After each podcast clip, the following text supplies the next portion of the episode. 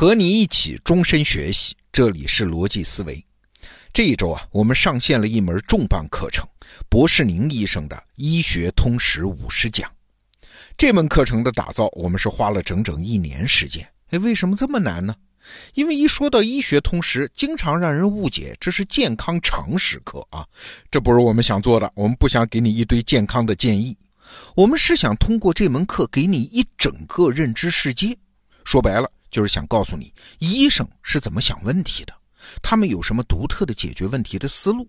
他们对于疾病、对医疗、对患者的认知是什么样的？哎，这可是一套庞杂的认知体系啊！外行是连这种思维方式的边儿都摸不着的。哎，如果你没有上过医学院的话，所以啊，这门课相当于让我们的每一个用户上了一次极简的医学院。那这门课找谁做呢？很幸运，找来找去，我们找到了一个人——北京大学第三医院的博士宁医生。博医生的工作是在重症医学科，也就是 ICU 病房，专门负责抢救病人啊。他是每天在生死线上思考医学这门学问。那今天的罗胖精选，我们就来听听博医生的见解：为什么每个人都应该上一次医学院？好，我们有请博士宁大夫。你好，欢迎来到医学通识五十讲，我是医生博士宁。到二零一九年。我就在北京大学第三医院工作整整十八年了，我在重症医学科，也就是你们知道的 ICU。我的工作就是把所有最危急的病人的生命体征先稳定下来，然后再送回其他科室继续原发病的治疗。我每天想的都是怎么让人活下来，因为只有先活着，然后才有然后。你可能会觉得都是那么重的病，抢救成功率会不会很低呢？我可以告诉你。我们的抢救成功率在百分之九十以上，很多人我救过来了，也有很多人没有救过来，但是每一个人我都记得。我猜啊，即便是九零后，也应该对二零零三年的非典有印象。那个时候，首都北京第一次成了疫区，被世界卫生组织全球示警。因为战斗在抗击非典一线，我得了个英雄称号。但是，我失去了两个并肩战斗的同学。一个牺牲，一个因为感染非典重度残疾引发抑郁，再也不能当医生了。人类面对灾难、面对病痛，渴望医学，并渴望医学的认知。经过这一切的一切，终于有一天啊，我有了一个妄念，我觉得每一个人都应该上一次医学院。医生能救的人啊，毕竟有限。那你有没有想过，如果你也上过医学院，你会有什么不同呢？对世界。对科技、对生命、对人生、对自己认识上会有什么不同呢？反正啊，我替你想过，跟没有上过医学院的人相比，你一定会有三个不同。第一个不同是你会相信你是自己和家人的健康守护神。我举几个例子：如果你能准确地描述症状和病史，更确切地说，你能跟医生沟通五个方面的问题，那么同样是和医生面对面三分钟。你利用医疗资源的效率是别人的二十倍。如果啊，你和你的医生结成了合作的盟友，那么那些一串串的风险数字就不再冰冷，反而是你战胜疾病的路径。如果啊，你理解了人类进化和疾病的关系，并且善加利用，那么你的百岁人生就是机会和享受，而不是啊必须走向失去能力和尊严的终点。一句话，只要你知道了医学的秘密和智慧。你就可以做自己和家人的健康守护神。第二个不同是，你会相信啊，不怕难题有多难，怕的是没有办法解决。不确定性是世界的内在属性，克服不确定性也是医学的拿手好戏。医学积累了那么多关于疾病的知识，该怎么运用到一个具体的、独特的、鲜活的患者身上呢？我们临床医生每天都在面对这个难题。我给你读一段定义：慎重、准确和明智的应用现有最佳研究依据，同时结合临床医生的个人专业技能和多年临床经验，考虑患者的权利、价值和期望，将三者完美的结合，以制定出患者的治疗措施。简单的说啊，就是证据加上经验，再加上患者意愿，这三者结合，给病人制定最佳的治疗方案。如果你掌握了这套方法，那么你把医生和患者这对组合换成设计师和客户怎么样？换成生产者和消费者怎么样？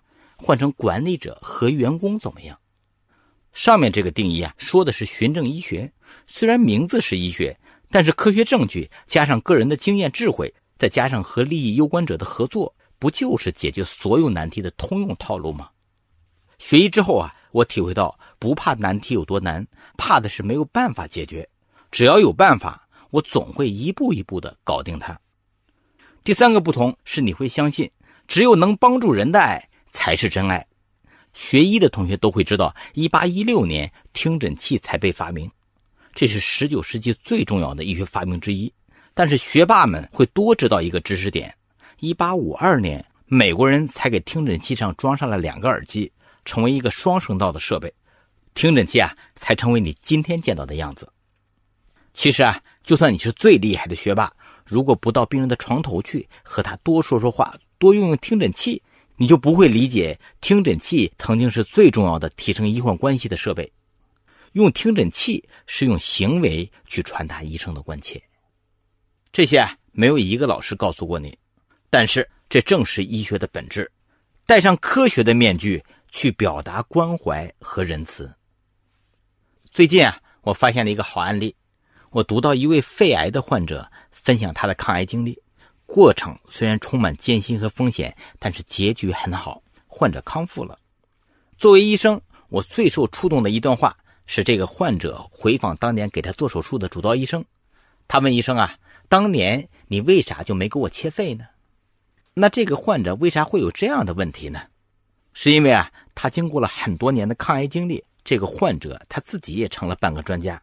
患者意识到，当时他做手术，如果按照手术前的计划，本来是应该要切掉半个肺的，但是实际上并没有，留下了肺，也就为他日后抗击癌症提供了很好的身体条件。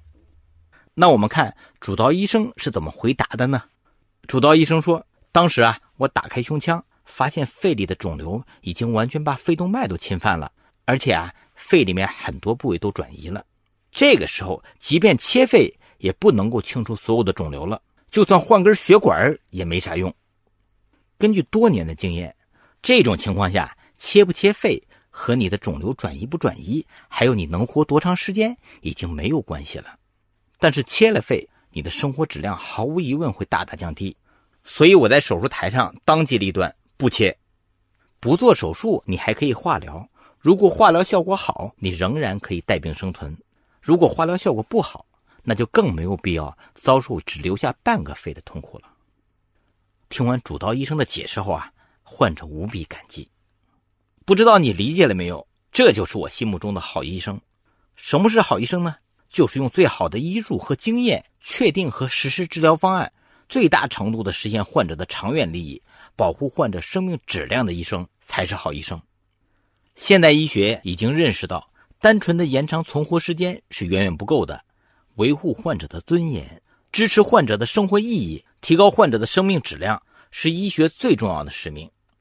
用我的话说，不关心人的科学是傲慢，没有科学依据的关心是滥情。如果你不能够切实的帮助患者，你的关心就没有价值。不论是对我们的患者，还是对我们的爱人，不都是这样吗？只有能帮助人的爱才有价值，才是真爱。想到这些。我觉得每一个人都应该上一次医学院。我应该做点什么，把它变成现实。当然了，我知道你很忙，你没时间，所以我就做了《医学通识五十讲》这门课，给你一个最省时间的解决方案，让你用两个月的时间就能了解医学这个博大精深体系的精华和顶级认知。具体这门课怎么讲，你看了课程介绍就知道了。接下来，我要感谢我的顾问团。他们的支持让我特别有底气。他们是首都医科大学附属北京天坛医院国际医疗部主任任天华教授，中国医学科学院北京阜外医院心脏康复中心创始人及负责人冯雪教授，清华大学细胞治疗研究所所长张明辉教授。最后，我想感谢我的老师、我的同行，还有我的患者们，因为有你们。才有了这门课。我是医生博士宁，期待和你在课程里相见。好，内容听完了，我是罗胖，感谢博士宁医生的精彩讲解。在这门医学通识五十讲的课程里啊，你还能听到大量新鲜的观点啊，比如说人为什么会生病啊？疾病治疗的原理又是什么呀？人类医学进步的逻辑是什么呀？面对一个病人，医生是怎么思考问题、怎么做决策的呀？这些问题你都能在《医学通识五十讲》这门课里找到答案。现在你访问咱们得到 APP 首页的科学学院，就可以看到这门课，推荐你加入学习。好。罗胖精选，咱们明天再见。